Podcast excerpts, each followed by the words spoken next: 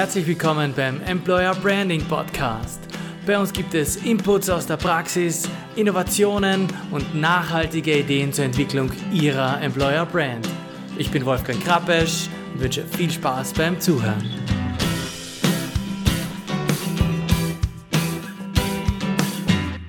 In der letzten Episode dieser Staffel geht es um das Thema Mitarbeitergewinnung in Startups und was sich KMUs davon abschauen können. Als Gesprächspartner darf ich Sebastian Wessele begrüßen. Im Gespräch gehen wir unter anderem folgenden Fragen nach. Was unterscheidet Startups im Recruiting von neuen Mitarbeitern von etablierten Unternehmen? Wie kann der Cultural Fit mit einfachen Mitteln geprüft werden?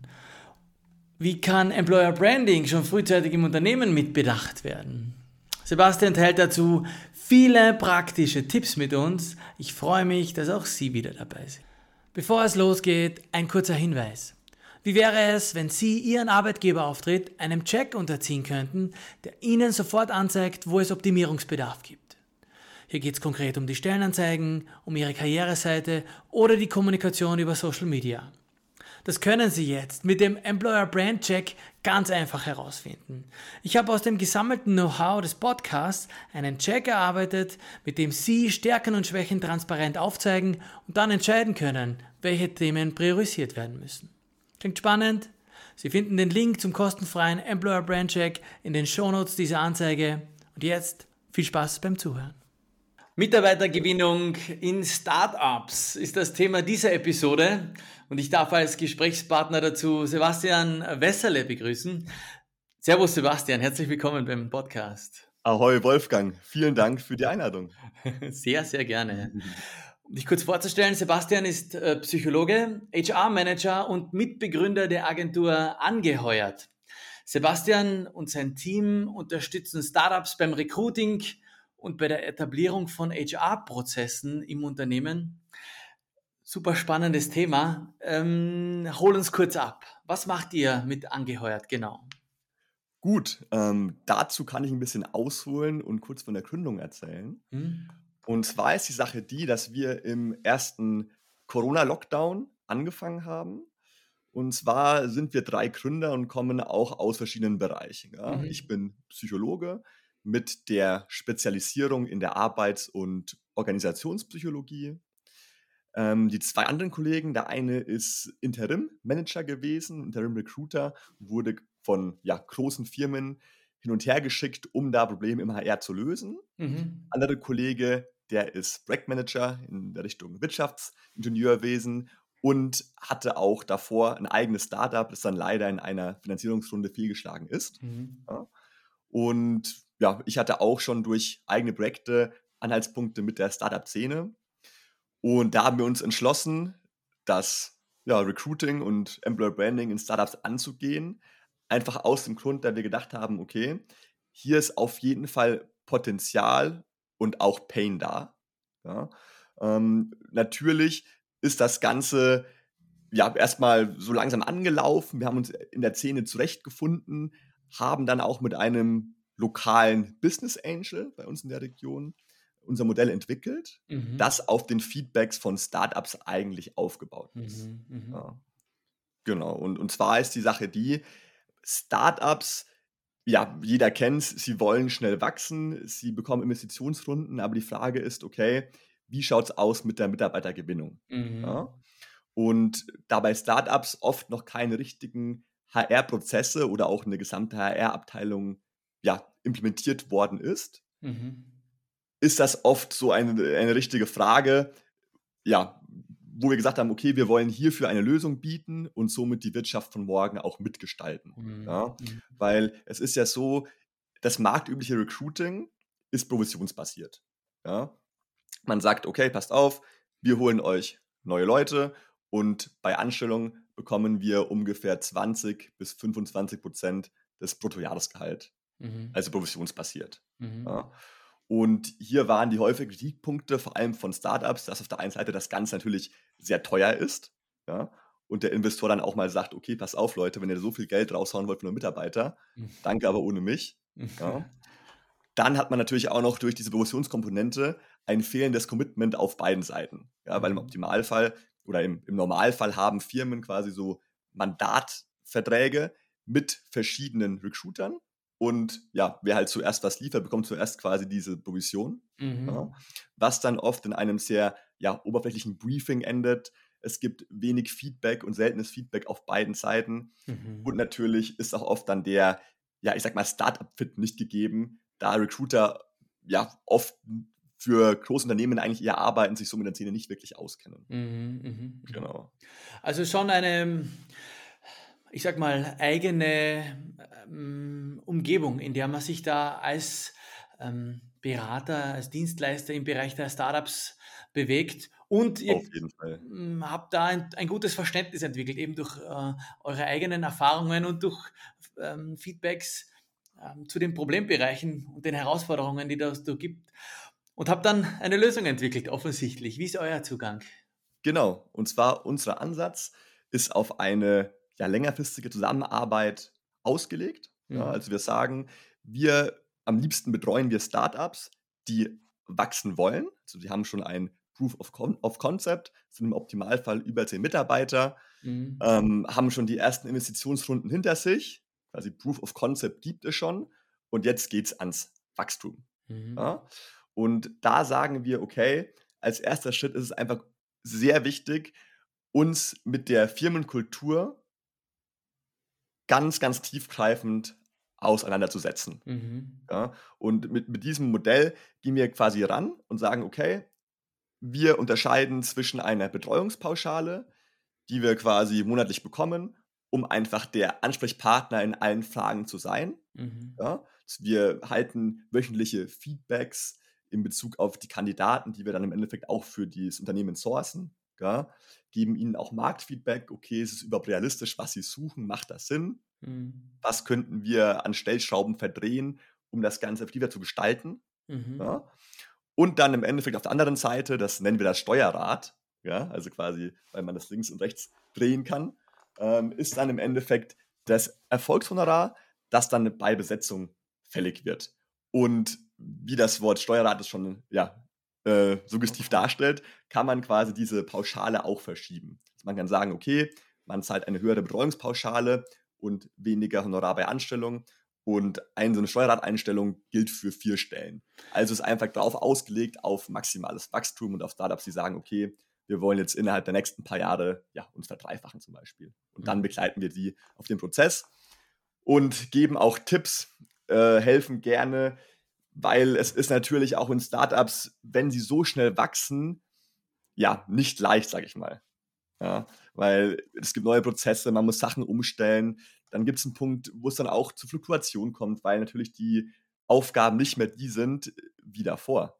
Ja, es ist ein Unterschied, ob du bei zehn Leuten da zusammenarbeitest oder bei 30 oder 50 Leuten natürlich. Ja. Und da gibt es ja mehrere Bereiche und Punkte, die man berücksichtigen muss auf diesem Weg.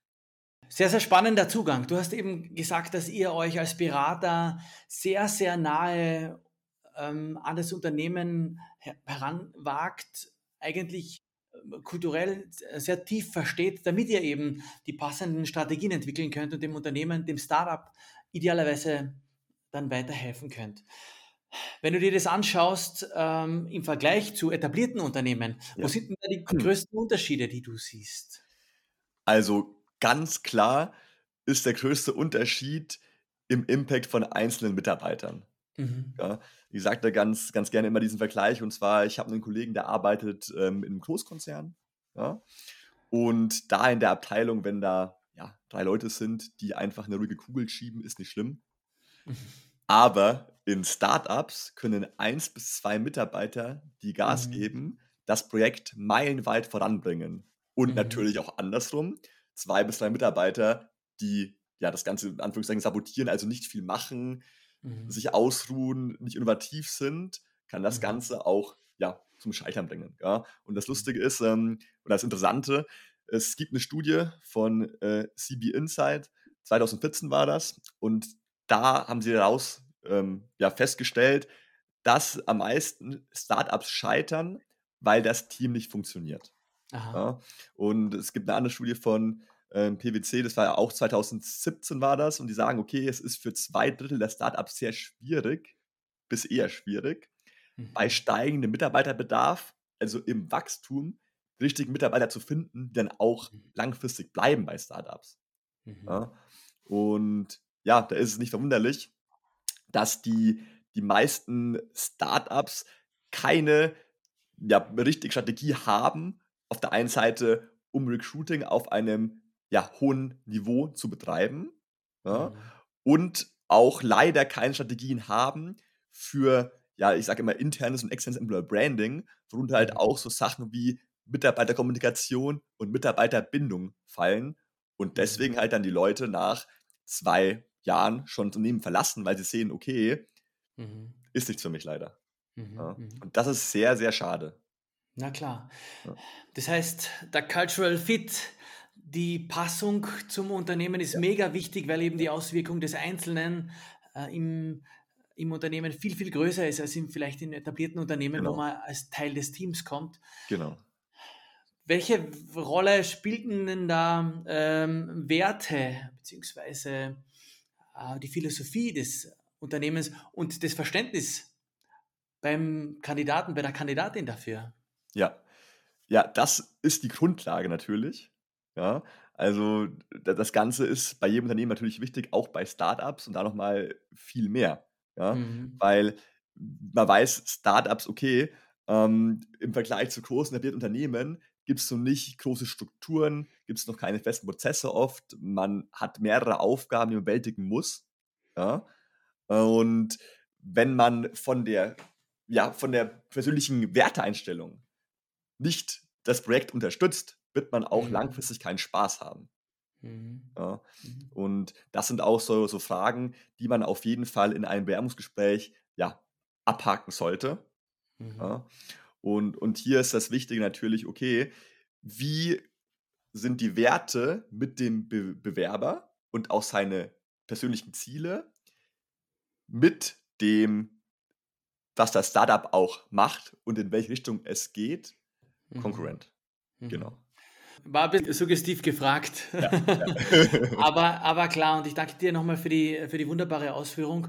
Aber das legt schon klar, dass das Unternehmen und auch natürlich das Startup sich bewusst sein muss, wohin es will. Es muss eine klare Vision haben, es muss klare Werte haben, damit es eben abprüfen kann, ja. wie passt wie passen die Bewerberinnen zu mir. Ja. Vielleicht darf ich dich da gleich um einige konkrete Beispiele äh, bitten an Fragen, nämlich.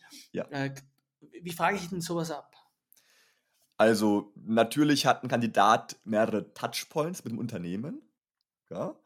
Und hier ist auf der einen Seite natürlich schon wichtig, im ja, Employer Branding, das extern gerichtet ist, das von außen wahrgenommen wird. Also auch in Form von Stellenbeschreibung, Erstkontakt, Firmenwebseite, Mischen, Wischen und so weiter. Gell? Mhm. Das klar herauszuarbeiten. Aber natürlich gibt es dann auch nochmal konkrete Fragen, was glaube ich du jetzt gemeint hast, gell? auf die man auch im Werbungsgespräch eingehen kann. Mhm. Ja? Und hier, um mal fünf Fragen zu, zu nennen, die ja, auf, cool. auf jeden Fall essentiell sind. Gell? Mhm, Werde mhm. zum Beispiel den Werber fragen, was ihm am meisten an der Arbeit in einem Startup im Vergleich zu einem ja, etablierten Großunternehmen reizt. Mhm. Ja? Weil äh, natürlich müssen bestimmte Erwartungen auch abgeklopft werden. Gell? Weil es bringt nichts, wenn ich jetzt jemanden anstelle, der ja einfach sehr viel Skills hat und, und sehr professionell auftritt, aber eigentlich gar nicht dieses ja, fast-paced Environment, diesen Constant Change im Startup will. Mhm. Ja, dann ist er wieder weg und das Ganze kostet sehr viel Geld. Ja, also das wäre eine Frage. Ähm, was damit auch übereingeht, wäre im Endeffekt ähm, die Frage, welche Strukturen muss deiner Ansicht nach ein Unternehmen haben, um erfolgreich zu sein? Mhm. Ja, weil, weil auch nochmal ganz wichtig, hier werden auch mal die Erwartungen geklärt. Und eventuell findet man da schon bestimmte Anhaltspunkte, wo sich dann auch der Bewerber einbringen will im Unternehmen. Mhm. Ja. Und an, ja, mit der Frage kommt eigentlich auch die nächste Frage und das wäre, welche neuen Ideen beziehungsweise an welchen Prozessen du oder der Bewerber zuerst arbeiten würde, wenn er die mhm. Position bekommt. Ja. Mhm. Äh, da gehe ich dann auf die Innovation gerne ein, weil ein Startup braucht einfach Innovatoren ja, mhm. mit neuen Ideen, die den Status quo ja, in Frage stellen wollen. Mhm. Ja? Und, und hiermit natürlich auch, wie gesagt, es gibt hier mehrere Fragen, wo man einfach schauen kann, okay, ganz offen bitte, was machen wir, was wollen wir und was willst du? Ja? Mhm. Sowas mhm. auch, ja, welche Art von Firmenkultur und Arbeitsweisen würden gar nicht zu dir passen? Mhm. Ja, auch mhm. ganz wichtige Frage. Ganz mhm. wichtig. Ja. ja. Super, mega gute Beispiele und obwohl ihr die äh, dank eures ähm, Businessmodells für Startups konzipiert habt, glaube ich, kann man die eins zu eins so in jedes Bewerbungsgespräch mitnehmen. Weil die Antworten werden natürlich andere sein und ja. sozusagen der Vergleich wird ein anderer sein. Die Informationen zu Bewerbern sind für, für Unternehmen unglaublich wichtig, ja. weil es ja. Aussagekräftig ist, wohin der Bewerber will ähm, und was der für ein Verständnis hat. Und da kann man auch schauen, passen wir zusammen. Ja. Ähm, du wolltest noch was sagen, ja? Ja, spannend fand ich auch natürlich bei dir vorhin die Frage mit den Werten. Gell? Ja. Und das lässt sich ja auch ganz gut in eine, ja, im Bewerbungsgespräch einbauen. Ja? ja. Also das, das ist natürlich auch für, auch für Unternehmen geeignet, die halt größer sind. Einfach die Frage, warum willst du für uns arbeiten? Wie passen deine Werte und Ziele zu dem, was wir tun? Mhm. Ja? Weil das ist bei Startups auch so wichtig, einfach dieses Alignment von Zielen des Bewerbers und Zielen des Startups, weil Startups, wie gesagt, wollen den Status quo herausfordern. Da mhm. brauche ich jemanden, der da einfach 110% dahinter steht. Ja? Mhm. Weil es ist nicht immer lustig und spaßig und Kicker spielen und Tomate trinken.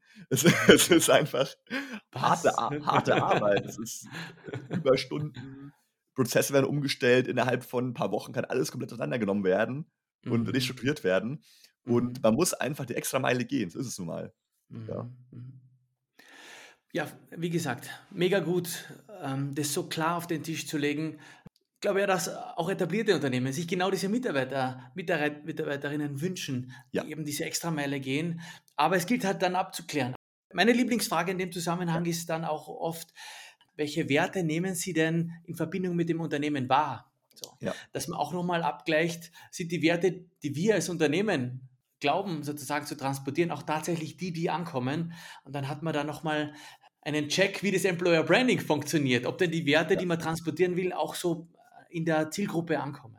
Sehr wichtig, genau. Führt mich gleich zur nächsten Frage. Mhm. Thema Employer Branding, natürlich auch bei Startups wichtig, äh, brauche ich glaube ich nicht extra zu fragen.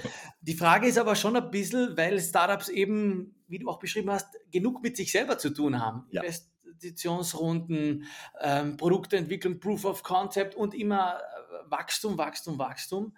Wie ja. viel Platz ist denn da für Employer Branding, beziehungsweise wie viel Platz muss denn sein? Ja, ähm, erstmal zu dem Punkt, wann ist die Zeit dafür? Ja, mhm. du, du weißt, wie es ist, man kann mit Employer Branding nicht früh genug anfangen. Ja? nur, nur, wann bekommen es quasi die, die Startups auf den Schirm? Ja? Mhm.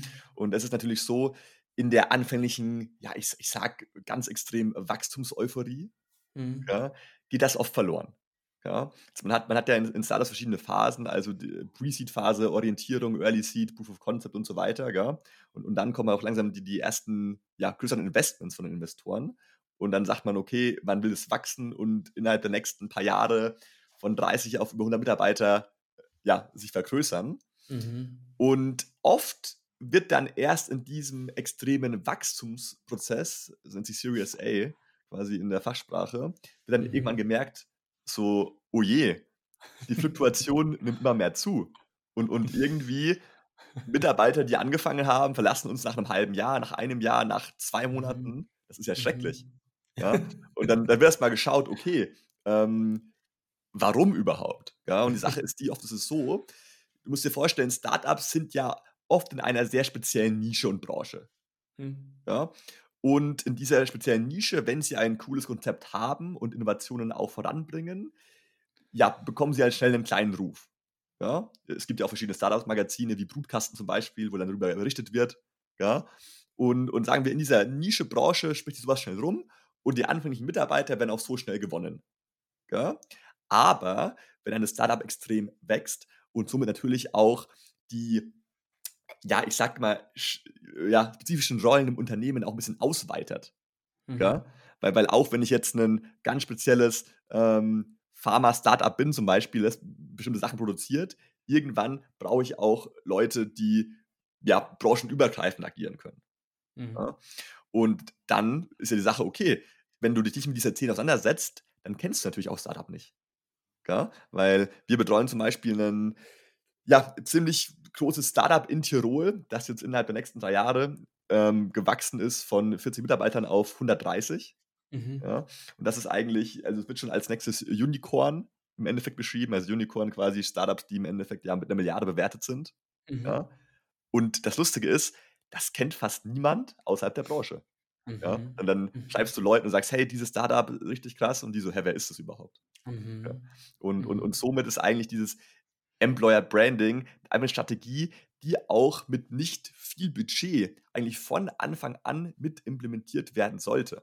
Ja, mhm. Weil, wie du, glaube ich, auch äh, mir im Vorgespräch gesagt hast, du, du findest auch Employer Branding ist im Endeffekt so der Feuerlöscher. Mhm. Ja. Und was, was ich, ich würde sogar einen Schritt weitergehen und sagen, Employer Branding ist die Brandmeldeanlage, ja. ja damit nicht erst ein Riesenfeuer ausbricht. Mhm. Ja. Mhm. ja.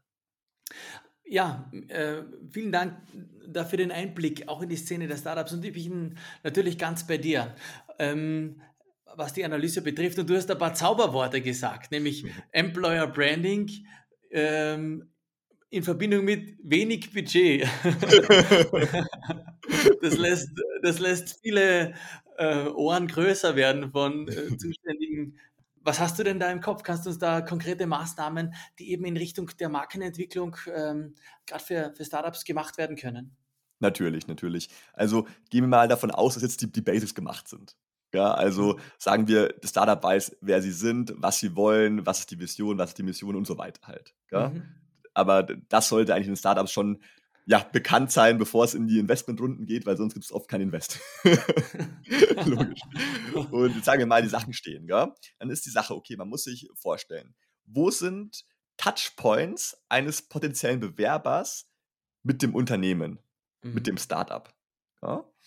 Und ähm, natürlich können das schon ja, kleine Marketing- Maßnahmen sein, wo quasi mit einem ganz kleinen Budget einfach eine Art Reichweitenkampagne geschaltet wird auf zum Beispiel LinkedIn, Facebook, Instagram, einfach in der mhm. Region, um zu sagen, hey, wir sind ein cooler Arbeitgeber. Ja? Mhm. Ähm, natürlich der erste Anhaltspunkt mit dem Bewerber, der persönlich ist, ist dann über das Recruiting. Mhm. Ja? Und meiner Meinung nach gehen auch Recruiting und Employer Branding in Startups Hand in Hand. Also stellen eine sehr wichtige Einheit dar. Ja? Mhm. Weil es ist so, für wertschätzende Kandidatenkommunikation ja, brauche ich nicht viel Budget. Ja? Also mhm. natürlich sollte ich jemanden haben im, im Startup, dem quasi Personalthemen zugeteilt werden, ja, was halt mhm. halt oft auch leider verloren geht. Mhm. Ja, weil gesagt wird, ja, okay, wir sind jetzt ein Tech-Startup, wir brauchen Programmierer, einfach nur fertig und ein Sales, fertig aus. Ja? Mhm. Dabei ist einfach eigentlich eine, eine kleine HR-Abteilung oder jemand, der sich damit auskennt, auch am Anfang schon für die Mitarbeiterbindung einfach ja, sehr wichtig. Ja? Mhm. Und mhm. wenn man jetzt von der Kandidatenkommunikation spricht, wie die aussehen sollte. Ja? Und zwar ist es so, was man einfach machen kann, ist, die Prozesse schlank und schnell zu halten. Mhm. Ja? Und man kennt es ja oft, man muss Wochen, Monate warten auf einen, eine Rückmeldung von der Bewerbung. Man hat lange Prozesse, man hat vier Bewerbungsgespräche und so weiter und so fort. Ja? Und das ist ja eigentlich fatal, wenn ein Startup, das ja eigentlich das Gegenteil darstellen sollte von einem mhm. ja, langsamen Konzern, das genauso handelt. Ja? Ja. Und, und was mhm. wir hier eingeführt haben, ist die äh, 1-7-14-Regel. Mhm. Und zwar ist das das Ganze auf der ja, Aussage oder auch der, dem Fakt basiert, ähm, dass in bestimmten Szenen einfach gute Leute sehr schnell weg sind. Mhm. Ja, in Bezug auf Bewerbung, Rückmeldung, An Anstellung und so weiter. Ja, ähm, zum, zum Beispiel ganz lustig im Silicon Valley, also Startup Hochburg, ja, ja. gibt es im Endeffekt eine Deadline von 24 Stunden von Bewerbungseingang bis zur Vorlage des fertigen Arbeitsvertrags. Ja, ist es wahr, ja? Sind die weg. 24 ja, Stunden. 24 Stunden, ja. Und, und das Ganze, ich weiß, kann man jetzt nicht immer, immer genau äh, so replizieren, ja? Mhm. Deswegen haben, haben wir das Ganze ein bisschen angepasst und sagen, okay, 1714, was heißt das? Ja? Das heißt, spätestens, spätestens nach einem Tag, wo der Bewerber seine Unterlagen geschickt hat, also sich beworben hat, mhm. ja, soll der Mitarbeiter, also der potenzielle neue Mitarbeiter, genau wissen, wie die weiteren Recruiting-Prozesse gestaltet werden. Mhm. Ja, mhm. Also da, da, reicht auch einfach nur eine kleine Mail oder ein kleiner Anruf, so hey, danke, wir haben deine Sachen bekommen. Mhm. Ja, braucht, äh, und dann kannst du sagen, okay, brau was brauchen wir noch, um den Prozess fortzufahren? Ja? Mhm. Wann kannst du mit einem ersten Feedback rechnen? Ja? Und was ist der nächste Schritt von dem Prozess? Mhm. Ja? Gibt es quasi ein Interview mit einem Abteilungsleiter oder ein Testprojekt? Wie schaut das aus? Ja? Mhm. Und, und wir empfehlen das auch mal so, dass wir sagen, okay, einfach diese Bewerbungsschritte auch möglichst lean halten. Ja? Also möglichst, ähm, ja, jetzt nicht minimalistisch, aber einfach die, die Anzahl der Tage, die sich zwischen den einzelnen Bewerbungsschritten ziehen oder halt mhm. liegen, nicht in die Länge ziehen. Ja? Mhm. Heißt, man sagt, okay, die, die kleine HR-Abteilung macht im Endeffekt kurz den Check, Unterlagen kommen, passt es so einigermaßen und sagen kurz, okay, pass auf, du bekommst Bescheid gesagt in ja, drei Tagen zum Beispiel. Ja. Mhm. Dann nächster Schritt wäre im Endeffekt ein kleines Interview und da am besten schon mit jemandem aus der bestimmten Abteilung, ja, der sich auch mit diesem Feld auskennt. Ja. Mhm. Das ist auch ein riesiger Fehler. Ähm, und, und, da denke ich mir auch, okay, was, was ist das für eine Denkweise? So, wie kann ähm, ja, die HR-Abteilung, weil HR ist ja ein Job mit Menschen, extrovertiert, man geht aus sich raus, ja. Wie kann ähm, diese Person die, den, die technischen Skills von einem, sagen wir, Full-Stack-Programmierer ja. optimal bewer äh, bewerten? Mhm. Das macht ja keinen Sinn. Ja? ja. Deswegen liegen wir den Leuten ganz nahe, okay, bezieht eure Mitarbeiter oder Abteilungsleiter gleich mit ein. Mhm. Ja, und, und im Endeffekt brauchst du dann auch nicht viele Schritte. Man hat im Endeffekt, wie gesagt, den, den ersten Kontakt mit der HR. Zweite ist im Endeffekt schon der Planungsleiter dabei, der schon mal checkt, mhm. okay, wie schaut es technisch aus? Passt das von den Skills her? Also mhm. Hard Skills quasi, Soft Skills, wie passen die in die Abteilung rein? Ja? Mhm. Und dann gibt es ein Testprojekt, ja oder nein? Ja? Mhm. Je nach Stelle natürlich. Und dann drittes und abschließendes Gespräch kann dann schon sein mit einem der Gründer. Was ich auch sehr mhm. wichtig finde, wenn das Startup noch nicht ultra riesig ist, die, die Gründer dürfen nicht zu schade sein, mit den Leuten zu sprechen. Mhm. Ja, weil Mitarbeiter bilden ja das Herz eines jeden Startups. Mhm. mhm. Und um mal zurückzukommen, man sagt also 1, 7, 14, das heißt sieben Tage nach dem, ja, nach der ersten Info, ja, sollte von der Unternehmensseite eine verbindliche Aussage getroffen werden. Mhm. Ja? Das kann sein, ja, eine konkrete und auch wertschätzende Absage mit Feedback, mhm. ganz, ganz wichtig, oder halt eine Zusage für ein Interview. Ja? Mhm. Ich betone ja nochmal, Feedback heißt nicht, ja, wir haben andere Daten vorgezogen. Das ist, ein, mhm. das ist kein gutes Feedback. Ja? Sondern, sondern die Leute wollen sich auch verbessern. Ja? Mhm. Und wie gesagt, die Szene ist klein, es spricht sich schnell rum. Ja? Mhm. Das heißt, man sagt, hey, pass auf, das und das schätzen wir an deinem Lebenslauf oder an, an deiner Person sehr. Ja? Mhm. Nur leider an den und den Punkten denken wir, dass das kommt nicht in Frage. Mhm. Ja? Ähm, und dann Je nach Anzahl der Recruiting-Prozesse, wie schon vorhin erwähnt, empfiehlt es sich dann nochmal quasi ähm, 14 Tage nach dieser, sagen wir, Zusage bekommen. Ja, und dann das Interview wurde gehalten. Und 14 Tage danach auf jeden Fall eine finale Zusage oder auch Absage zu treffen. Mhm. Mhm. Ja, und somit haben wir das Ganze auch ja, schlank gehalten und haben im Optimalfall innerhalb von ja, nicht mal im halben Monat quasi ein, eine neue Anstellung.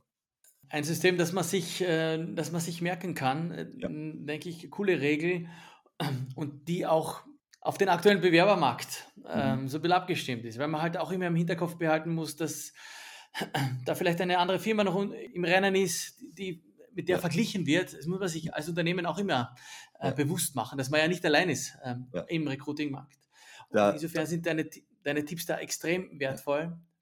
Vielen, vielen Dank dafür. Und was mir jetzt im Laufe des, deiner Ausführungen noch äh, bewusst geworden ist, wie du das eben rund um die Absage erzählt hast, dass die auch wertschätzend formuliert sein kann und individuell, nämlich mit Feedback ja. gespickt sein kann, sodass da zwar eine Absage kommt, aber der Bewerberin weitergeholfen wird damit. Wenn man damit das mit Employer Branding in Verbindung bringt, dass man sagt, was gibt es denn Cooleres, als wenn eine Bewerberin, die eine Absage bekommen hat oder ein Bewerber, der eine Absage bekommen hat, die das Unternehmen trotzdem weiterempfehlen. Man sagt, schau mal, was das für ein cooler Bewerbungsprozess war und sagen, ich habe sogar noch was gelernt dabei. Ich habe den Job nicht bekommen, aber wir sind in Kontakt geblieben. Es war ein toller Austausch. Ähm, ich glaube, eine positivere Nachricht, die man so über das Unternehmen teilen kann, unter der Zielgruppe. Das muss man auch mit bedenken, ja. dass die Bewerberinnen dann ja oft auch in der Zielgruppe sprechen mit anderen potenziellen Bewerberinnen. Es ist äh, mega gut. Ja, na natürlich. Und ich denke auch, oder was ich auch Leuten sehr nahelege, sprecht einfach mit den Bewerbern. Gell? Wenn ihr euch, wenn ihr jetzt nicht irgendwie 1000 Bewerber pro Tag bekommt und euch die Zeit rausnehmt, sprecht mit den Leuten bitte. Sprecht mit ihnen. Ja? Mhm. Weil, weil die Sache ist, die Startups alles Hyper-Growth und schnell, schnell, schnell. Ja. Aber man muss auch ein bisschen langfristig denken. Mhm. Da ist das Schlagwort Talentpool-Aufbau auch sehr wichtig. Mhm. Weil jemand, der jetzt nicht passt, weil in Startups ja die, die Prozesse so schnell sich ändern, der könnte ja schon in vier Monaten passen. Mhm. Wenn ich den nicht gut behandle und dann nach drei Monaten wieder komme und sage, so, hey, ich habe dir zwar nicht mal Bescheid gesagt oder abgesagt oder sonst was, aber jetzt ist die Zeit, dann sagt man natürlich, ja, nee, danke. Ja. und das ist so, und das sind natürlich auch so bestimmte Sachen, die, die man eigentlich in ja, großen Konzernen ein bisschen anders macht. Zum Beispiel sowas wie, ich sage immer, der, der Punkt Überqualifizierung ist halt auch sehr spannend. Ja? Mhm. So, okay, man bewirbt sich, der in den Augen nicht auf Position passt, weil er einfach ja, mehr Skills hat oder sonst was oder mehr Erfahrung, wird einfach abgesagt, ohne mit ihm zu sprechen. Ja? Mhm. Und da ist, weil wir in Startup schon gesagt haben, okay, Werte, Ziele, Impact ist ja so ein wichtiger Punkt. Ja? Wenn ich jemanden habe, der am Ende für, für die Stelle in ja, augenscheinlich überqualifiziert ist, sprecht mit ihm. Warum mhm. will er hier mitmischen? Warum hat er sich hier beworben? Was, mhm. was hat er für Ziele? Ja? Mhm. Weil, mhm. weil solche Leute können ein Startup auch massiv voranbringen. Mhm. Ja? Und ja, ich will es nicht zu, zu weit ausschweifen. Nein, nein, aber ich glaube, es ist ein, ein wichtiger Punkt ja. und ein wichtiger Shift, dass man, mm, dass dein Lebenslauf wichtig ist und dass die Skills wichtig sind, aber dass eigentlich wichtiger ist, was die Person dahinter will und wie die Person dahinter zum Unternehmen passt. Ähm, ja, der kulturelle Fit ist eben, ja. weil dann die Skills schon angepasst werden und, genau. und schon einen Einsatz finden. Ja, ja und ich sage auch immer, okay, wer im Gespräch nicht rausfinden kann, ob jemand nicht passt, sondern dafür einen Lebenslauf theoretisch benötigt, vor sich liegend, der sollte so Interviews nicht führen, hart gesagt. Mhm. das ist ein bisschen hart, aber ähm, ja. und ich verstehe schon natürlich, wenn, wenn viele Bewerber vorliegen, muss schon irgendwo aussortiert werden. Ja? Mhm. Aber nochmal die Empfehlung, wenn jemand einfach einen, vom ersten Eindruck her, also wie gesagt, auch vom Lebenslauf her, äh, ja, positiv wirkt, man, man irgendwie sagt, okay, der hat Anhaltspunkte damit, könnte interessant sein, sprecht mit den Leuten. Das ja. ist Kommunikation, ist alles. Ja. ja. Ich habe den, ich habe diese Verbindung gut gefunden. Das Employer Branding hat in deinen Ausführungen ganz, ganz, ganz wenig oder eigentlich gar nichts glitzerndes, fancyes, ähm, ja. sondern ist sehr, sehr down to earth, ähm, down to earth. An, ähm, an konkreten Maßnahmen äh, orientiert. Und es zieht sich ja generell so ein bisschen ins moderne HR-Management, das sich immer nach meiner Einschätzung her sehr Richtung Marketing orientiert das ja. neue Anforderungen eben hat und mit denen umgehen muss ja. ähm, und eben viel von Marketing lernen kann. Ja. Jetzt habe ich gerade bei euch auch eine, eine sehr, sehr lange Must-Have-Liste gefunden. Wenn du das runterbrechen musst auf deine Top 3, was sind denn die Punkte, die eine HR-Abteilung unbedingt ähm, abbilden muss, damit man da, ich sag mal, State of the Art ist? Okay. Also mit HR-Abteilung gehen wir jetzt davon aus, man hat ähm, natürlich interne und externe Prozesse. Mhm. Ja?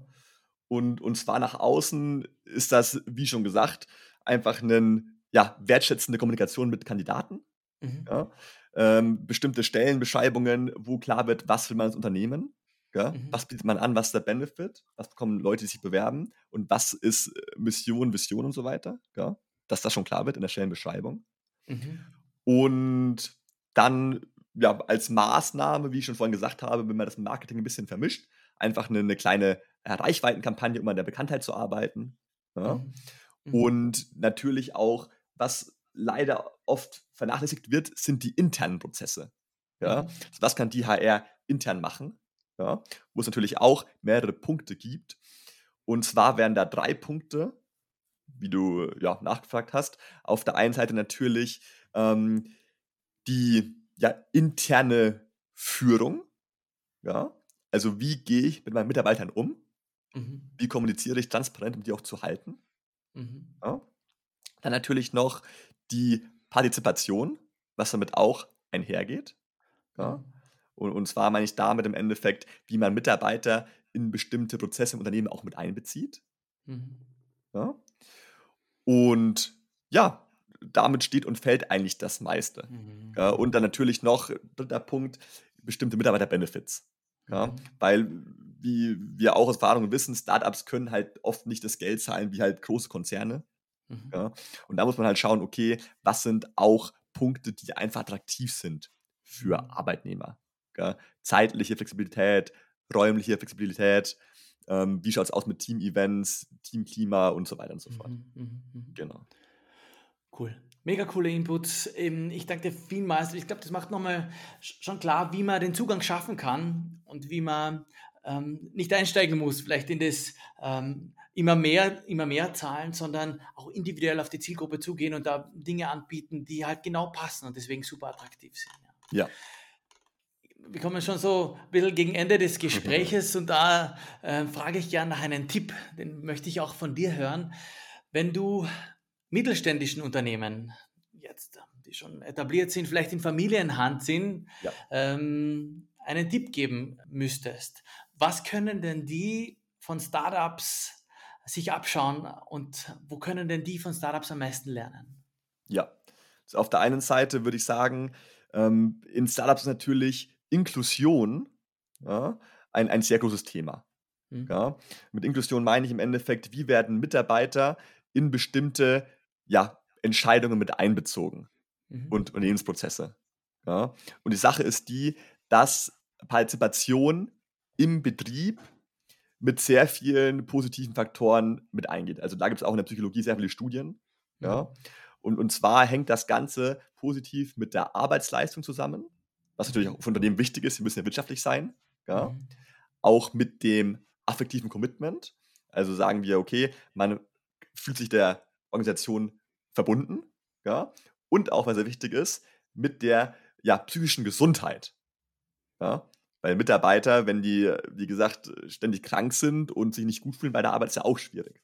Ja? Mhm. Und was eigentlich das Unternehmen machen kann, egal welche Größe, sie können schauen, okay, was sind Prozesse im Betrieb auf ja, operationaler Ebene, taktischer und strategischer, also damit meine ich operational, ist im Endeffekt ja kurzfristige Entscheidungen, die den eigenen Arbeitsplatz betreffen und die Arbeitsausführung. Mhm. Ja, sind zum Beispiel Mitentscheidungen über die Wahl des Gruppensprechers, über die Produktionsverhaltenssteuerung, irgendwelche Arbeitsverteilung. Ja. Mhm. Taktische Ebene ist quasi mit mittelfristigem Bedeutungshorizont, ähm, sagen wir Ressourcenplanung der Produktionstechnik, Arbeitssicherheit und so weiter, Wahl des mhm. Vorgesetzten und solche Sachen. Mhm. Ja. Mhm. Und strategisch wäre dann schon eher langfristig gedacht, das heißt, wie schaut es aus? Standardverlagerung, Geschäftsmodelle, Ausrichtung, Unternehmenshaushalt und so weiter. Mhm, ja? mhm. Und hier ist auf jeden Fall die Ebene der ja, operationalen Partizipation einfach was, wo jeder ansetzen kann und sagen, okay, mhm. gib den Mitarbeitern einfach mehr Mitentscheidungen, mehr mhm. Selbstbestimmung. Ja? Mhm. Und schaut euch ganz genau an, wie sind eure Führungsprozesse aufgebaut. Ja, weil ich gehe davon aus, okay, je größer Unternehmen, desto steiler die Hierarchien. Ja? Und was ich hier noch als Abschluss an die Hand geben kann, wäre das ähm, ja, SCARF-Modell der Führung. Mhm. Und zwar das ist es ziemlich spannend. Das wurde auf den neuesten Erkenntnissen ja, der modernen Hirnforschung, Hirnforschung aufgebaut. Ja, weil ich bekomme auch auf die Frage, okay, wie sollten wir führen? Wie gehe ich mit Mitarbeitern um? Ja? Mhm. Dieses SCARF-Modell fasst eigentlich alles sehr gut zusammen und sagt einfach, okay, was sind die Grundbedürfnisse des Menschen? Ja? Und zwar ist es Status und Ansehen im Endeffekt. Also quasi, du, du bist ein wichtiges und wertvolles Mitglied des Unternehmens. Heißt, mhm. oft Feedbackgespräche. Die Führungskraft redet mit den Leuten, wöchentlich oder zweiwöchentlich. Einfach mal kurz fünf Minuten, wie geht es dir überhaupt? Ja? Anerkennung der Leistung, positives Feedback. Ja? Zweiter Punkt, Certainty, also Vorhersehbarkeit. Quasi, es muss klar sein, was erwartet wird im Arbeitsalltag.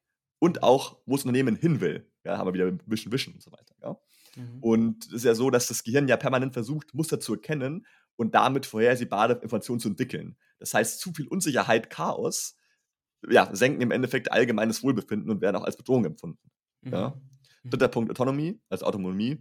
da haben wir wieder die Partizipation. Und zwar, mhm. Menschen wollen ihr Umfeld beeinflussen und selbst gestalten.